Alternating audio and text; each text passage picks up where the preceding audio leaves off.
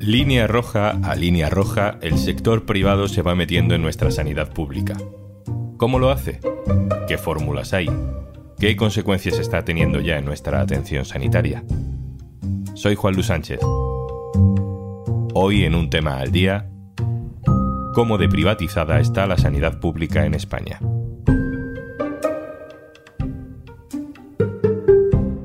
Una cosa antes de empezar. Hola, soy Juanjo de Podimo. Sabes que Podimo es una app en la que puedes escuchar un montón de podcasts de True Crime, conversaciones loquísimas, entrevistas, humor, vamos, un poco de todo. Y por ser oyente de un tema al día, te regalamos 60 días para que puedas escucharlo todo gratis. Entra en podimo.es barra al día y consigue tus dos meses completamente gratis. El otro día te contamos cómo es vivir en un país sin sanidad pública, en un país avanzado. Mm, te contamos cómo es romperse un brazo o que te tengan que quitar un tumor en Estados Unidos. Puede ser una ruina. En España y en mucha parte de Europa el sistema de salud es diferente, es público y lo financiamos a través de nuestros impuestos. Y, bueno, con matices, también es universal.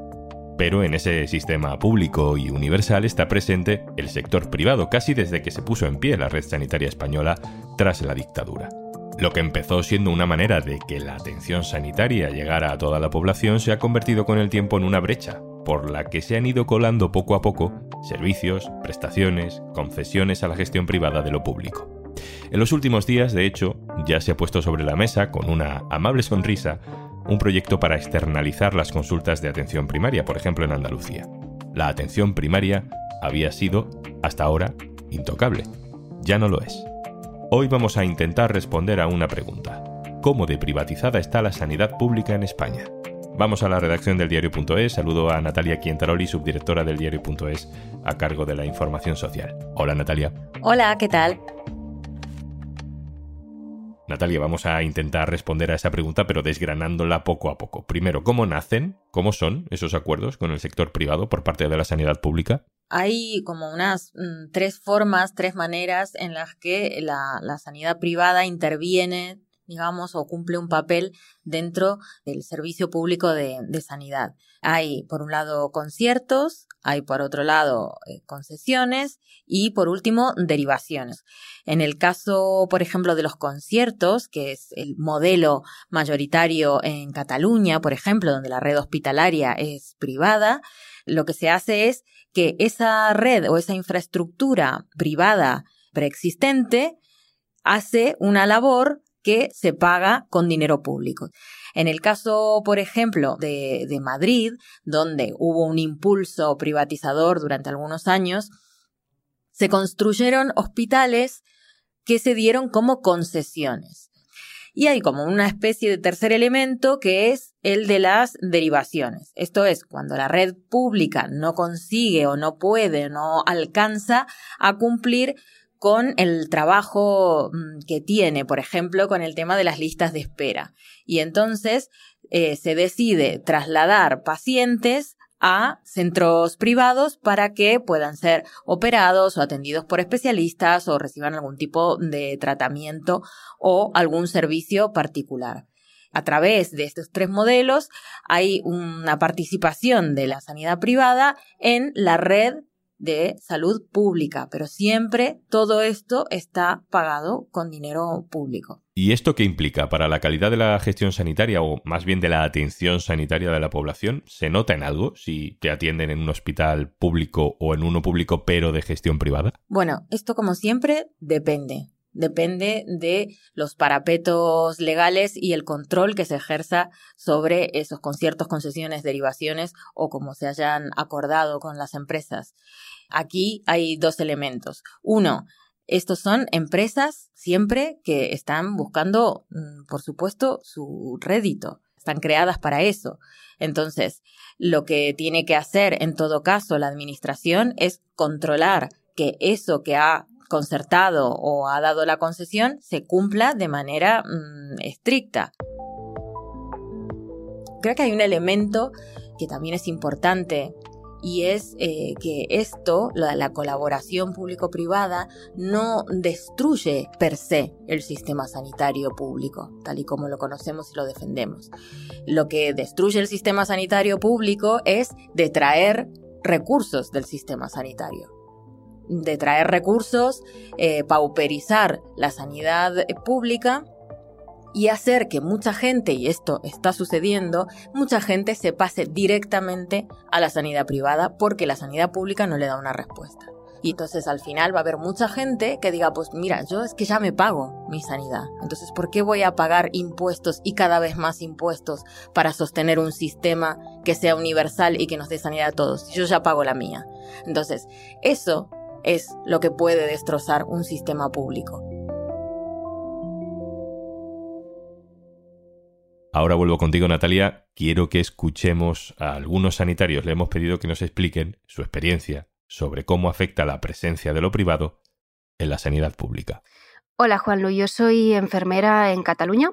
Trabajo en paliativos y concretamente en paliativos domiciliarios. Y en el caso de las empresas privadas, pues está bastante claro que mm, eh, prima más el beneficio económico que el bienestar de los pacientes. Por ejemplo, en la zona donde yo trabajo hay uno de los servicios de paliativos domiciliarios que están llevados por la pública y otro que están llevados por la privada.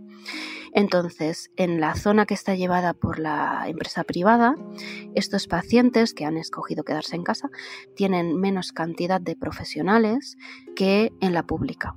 ¿Esto qué hace? Pues que a veces este equipo no pueda hacer las visitas de seguimiento que tendrían que hacer con la frecuencia que tocaría o que estas visitas sean visitas telefónicas de seguimiento a estos pacientes. Si tú no puedes hacer un seguimiento y tiene la familia confianza contigo, es muy probable que ese paciente se vaya descompensando, con lo cual estás bajando la calidad de la atención a estos pacientes, también estás incrementando el estrés que tienen esas familias a la hora de cuidarlos en casa. Es posible que al final, por ese estrés y por esa falta de apoyo en el domicilio decidan ir al hospital, con lo cual están acabando también en un entorno hospitalizado, lo cual no sería necesario en todos los casos. Hola Juanlu, mi nombre es Markel, soy médico de familia eventual en, Vizcaya. Y os puedo contar un ejemplo que tuve la suerte o la desgracia de, poder vivir y atender cuando trabajé un mes en, en la Comunidad de Madrid cuando un paciente que tuvo un accidente de moto en el que tuvo una fractura de tibia, en su caso su hospital de referencia era uno de los hospitales privados de Madrid, que era la Fundación Jiménez Díaz, le atendieron en traumatología y decidieron en sesión que era candidato a intervenirle. Pues bien, eh, pasaron las semanas y como no le llamaba, su médico de atención primaria se puso en contacto con traumatología para ver qué debían de hacer y cómo iban a proceder y le comunicaron que realmente eh, estaban pendientes de que determinara quién iba a pagar. Al final no le pudieron intervenir y esa persona es muy posible que tenga a largo plazo consecuencias y mayores molestias en la rodilla, como puede ser artrosis u otras complicaciones, que no las hubiese tenido con una buena, correcta intervención temprana que se demoró y no se realizó por ser una entidad privada. Natalia, vuelvo contigo. Esta semana se ha conocido una orden de la Junta de Andalucía que bueno, por ahora es solo un borrador, pero que prevé externalizar las consultas de atención primaria. ¿Qué tipo de implicaciones tiene esto? ¿Qué, puertas abre? Ha saltado la alarma porque es la mm, primera vez que aparece tal cual eh, digamos, la intervención o la posible intervención de la sanidad privada en ese primer escalón del sistema sanitario y bueno, abre la puerta a una cosa un poco mm, difícil de gestionar para mucha gente, incluso es la opinión de, muchos gestores de sanidad privada, que sería algo difícil de gestionar desde lo privado y que también podría ser no tan interesante desde el punto de vista del negocio de las empresas de la sanidad privada. Pero sí que mm, lo que hace es responder a un problema con otra vez una externalización. Vamos a derivar esto a lo privado porque eh, internamente supuestamente no somos capaces de atenderlo. Las implicaciones son difíciles de, prever porque nunca se ha hecho esto.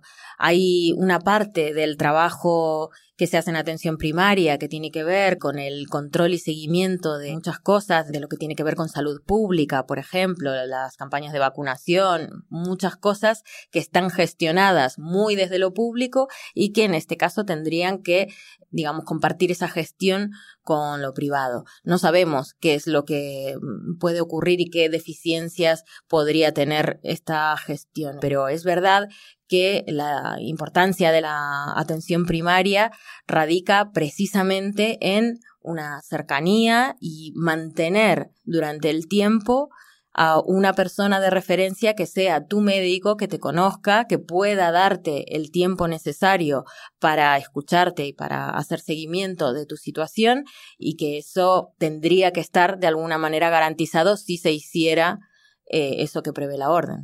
Hablando de la atención primaria, el consejero de Sanidad de la Comunidad de Madrid, donde hay una huelga desde hace meses de los especialistas de medicina de familia, ha puesto en duda incluso el modelo de la atención primaria dice que el actual está basado en el sistema cubano y se hizo un poco de lío con el concepto de salud comunitaria. Bueno, en todo caso, este diseño de la medicina familiar mm, está desfasado. Los expertos en otros países consideran que hay que pasar página a este modelo. No, el diseño de la sanidad española no está desfasado y de hecho es muy apreciado en, en otros países y es tomado como referencia. Hace poco publicábamos una historia sobre un análisis que hace la OCDE sobre los sistemas sanitarios eh, comparativo de, con otros países y lo que señalaba precisamente era la importancia de la salud comunitaria y de las estructuras de salud comunitaria y ponía a España como ejemplo de fortaleza en ese sentido. ¿Por qué es importante y por qué eso hace que el sistema sanitario español sea eficiente? Porque ataca, digamos, las complicaciones mucho antes de que ocurran. Y eso, además de evitarte ciertos gastos, lo que hace es que la gente tenga más salud y mejor salud.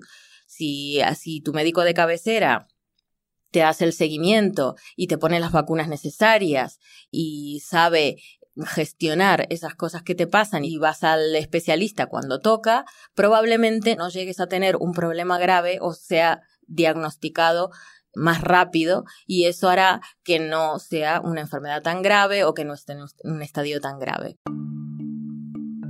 Uno de los argumentos que escuchamos para justificar esas externalizaciones es que faltan médicos. ¿De quién depende que se contraten más o menos médicos o que haya más o menos plazas públicas?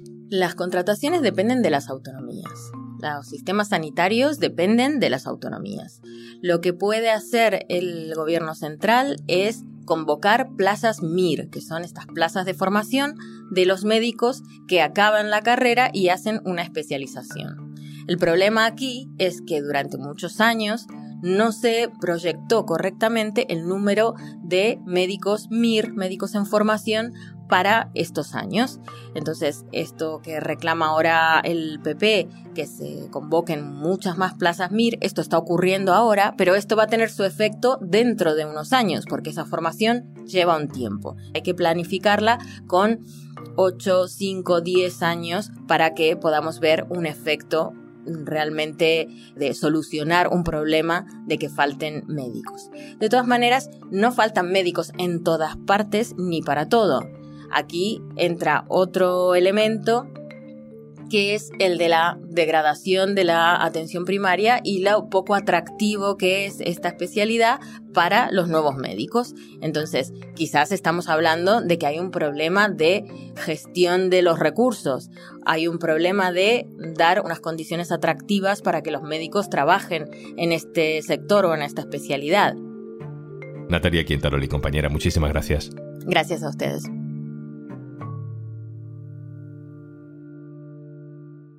Y antes de marcharnos... Espero que ya sepas que si entras en podimo.es barra al día, te registras en Podimo y te descargas nuestra app, tienes acceso a todos nuestros podcasts y audiolibros gratis durante 60 días. Pero puede que aún no sepas que ahora puedes escucharlo todo también desde el ordenador. Accede a podimo.es con tu cuenta y disfruta de tus podcasts y audiolibros favoritos. Por ejemplo, mientras trabajas. Eso sí, disimula cuando te rías delante de tus compañeros escuchando nuestros podcasts de charlas más divertidas, o si se te escapa alguna lagrimita escuchando tu audiolibro favorito. No queremos incitarte a desconectar mucho del trabajo, pero oye, un poco de compañía te hacemos y la jornada es intensita. Entra en podimo.es barra al día, regístrate en Podimo y escucha todo lo que quieras gratis durante 60 días, en tu móvil y ahora también en tu ordenador. Úsalo con moderación, porque engancha. Yo aviso. Esto es un tema al día, el podcast del diario.es. Si te gusta lo que hacemos, necesitamos tu apoyo. Hazte socio, hazte socia en el diario.es barra socio. Este podcast lo producen Carmen Ibáñez, Marcos García Santonja e Izaskun Pérez. El montaje es de Pedro Nogales. Yo soy Juan Luis Sánchez. Mañana, otro tema.